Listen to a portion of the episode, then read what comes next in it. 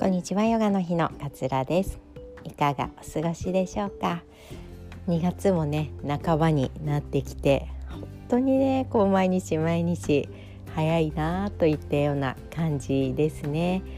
えー、皆さんどんなね毎日過ごされているでしょうか？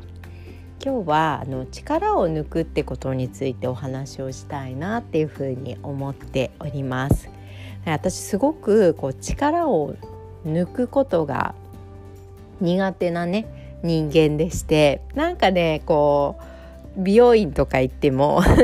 美容院で髪洗う時ってこう後ろの方洗う時って美容師さんが首のあたり頭のあたり支えてくれたりしますよね。私すごいあのその時に脱力ができなくてふって力入れちゃうんですよ なんか重いかなとか思ったりとかしてっていうのもあるんですけどいつも「大丈夫ですよ力抜いてください」とかって言われるんですけどであそっか大丈夫か力抜こうと思うんだけど抜けないみたいな 感じで結構ね力を抜くのが私自身はすごく苦手なんですね。でどちらかというとこうアクティブな人間なのでこう動くとかあの何でしょう筋トレするとか力をこう入れることをこう趣味としてねやってきている部分が多かったりするのでこの力を抜くっていうのがね本当に下手くそなんですよね。で私の好きなねヨガの先生がなんかあの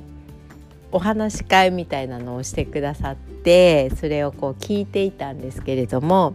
なんかあの14歳ぐらいのねあのまさにこれからだっていう若者たちにあの一番何を伝えたいですか？みたいな質問に対して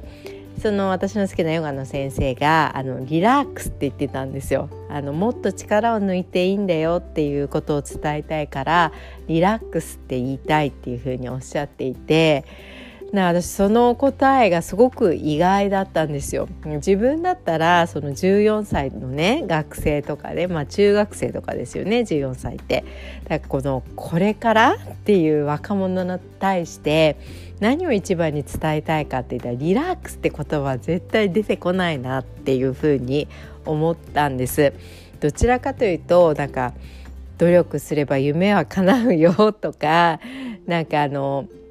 人生いいことも悪いこともあるけれどもなんか希望を持ってねあの生きることが大切だよとかっていうことを伝えてしまいがちだなっていうふうに思ったんですね。でもそのリラックスってその先生が伝えるっていう話を聞いてあ確かになと思ったんですよ。こう力を抜こうとか、うん、リラックスしようとかって教わってこないんですよね。どちらかというと私たちは努力しましょう。頑張りましょうっていう方向性を小さい時からこう教わってくるんですね学校でもそうだし親からもそうだしだか頑張らなきゃ動かなきゃ努力しなきゃとかっていうのがどうしてもこう先に来てしまって努力しないとダメだしあのそこで止まっちゃうしこう動き続けないと成長しないしっていうふうに思いがちだなっていうふうに思ったんですよ。だからどこかででもこう力の抜き方とかもう何もしなくてもいい日があったって構わないとかね。そういうことをこう教えてあげるっていうのはこう小さいうちからやっぱ教えてあげないと大人になってもねその努力しないとダメなんだとかこう動いて成長し続けないと自分はダメなんだっていうような意識のまんまずっと大人になっていくとしんどいだろうなって普通に思ったんですよね。何かあのー、起こった時に努力してこうそれを乗り越えようとかって思うことっていうのはすごく素晴らしいことだと思うんだけれどももう頑張りすぎちゃって頑張りすぎちゃってもう気持ちも疲れてしまうんであればもういっそのこと全てを手放してもうリラックスしましょう。肩の力抜きましょう。もうふーってため息つきましょう。みたいなのをあのやることも実はすごい大事だったりしますよね。で全てがこうバランスだったりするんだと思うんですけれどももう進もう進もうっていうばかりに今日とらわれてしまってまあ、それで進み続けれればいいんでしょうけどやっぱりね人生って挫折することもあるし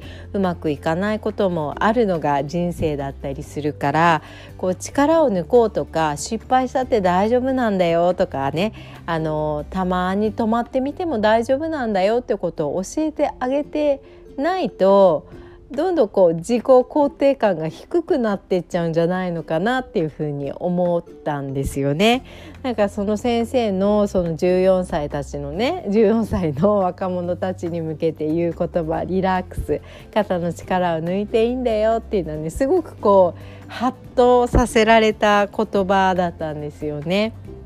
ね、私もちっちゃい子供がねいるので、ね、どちらかというと私もこう頑張りなさいって言っちゃうタイプだと思うんですよ。努力しなさいとかね。あの成長しなさいっていう方向にこう舵を切ってしまうタイプの人間だと思うのでこうリラックスっていうのを私も含めて一緒に娘なんですけどね。娘と一緒にこう伝えていくってことが実はすごく大事なんじゃないのかなっていうふうに今思っています。なんかねあの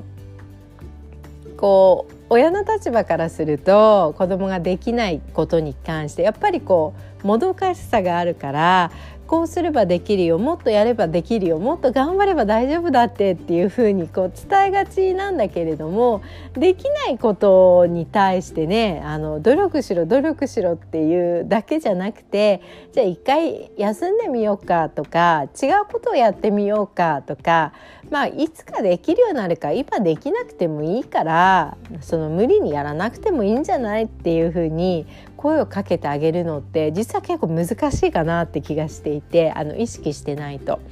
娘に対してもあのそういう努力しろ 成長しろみたいなね方向性だけじゃなくリラックスの方法みたいなのを伝えていきたいななんていうふうに思った出来事でした。でそれにはねそのやっぱり伝えるためには親ができてなくちゃいけないから私はねどうしてもこう肩に力が入ってしまうタイプの人間なんで。あのリラックスする方法をこう探していきたいなっていうふうに思いました。まあ何でもねいいと思うんですよ。こう